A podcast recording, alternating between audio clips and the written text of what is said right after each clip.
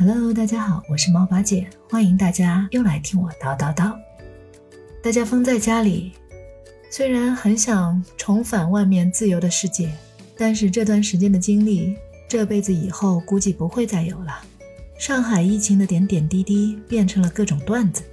我看有人讲，疫情封控就像是坐牢，不但失去了自由，还逐渐失去了性命。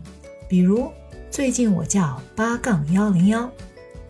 还有很多帖子里问：土豆发芽能吃吗？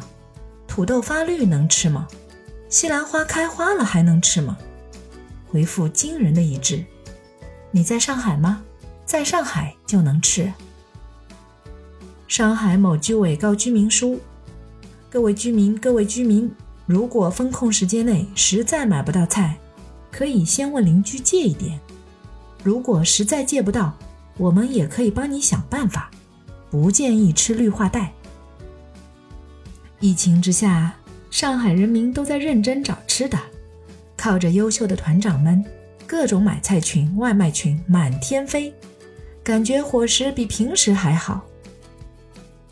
我已经记不得我在哪个群，群主是哪位，接了什么龙，买了什么东西，付钱了没有，转账还是接龙付款，送货不送货，哪天送货。自取吗？哪里自取？还有啊，有人说看足球看到一半，主播解说员说大家等我会儿，我下去做个核酸。还有人说他姐有一个核酸检测一直没出报告，不是说阴性都会上传，阳了就直接电话过来然后拉走吗？所以他就一直忐忑不安的等电话。下午突然电话来了。哎呦喂，紧张的要命！电话那头问：“姐，你卖不卖房子？”姐姐差点没有昏过去哦。公司一哥们儿核酸检测的结果阳了，七天了也没人拉他去隔离，结果他自愈了。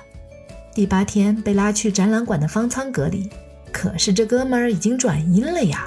那边管事的说：“来都来了，做志愿者吧。”疫情封控期间，全市房产中介开始为各个小区输送物资，活生生的把房产中介小哥练成了外卖小哥。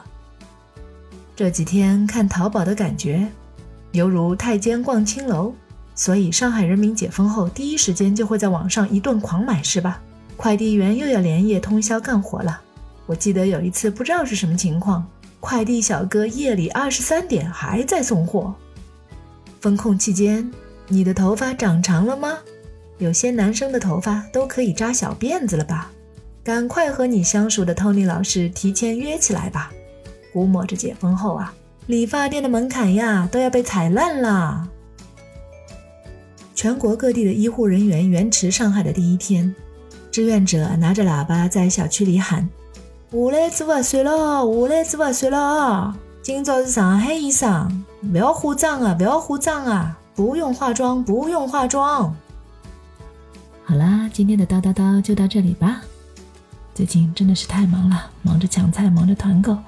过两天我跟大家分享一下我自己抢菜团购的亲身经历。好，那我们下次再见哟。如果你喜欢这个节目的话，欢迎订阅，欢迎转发。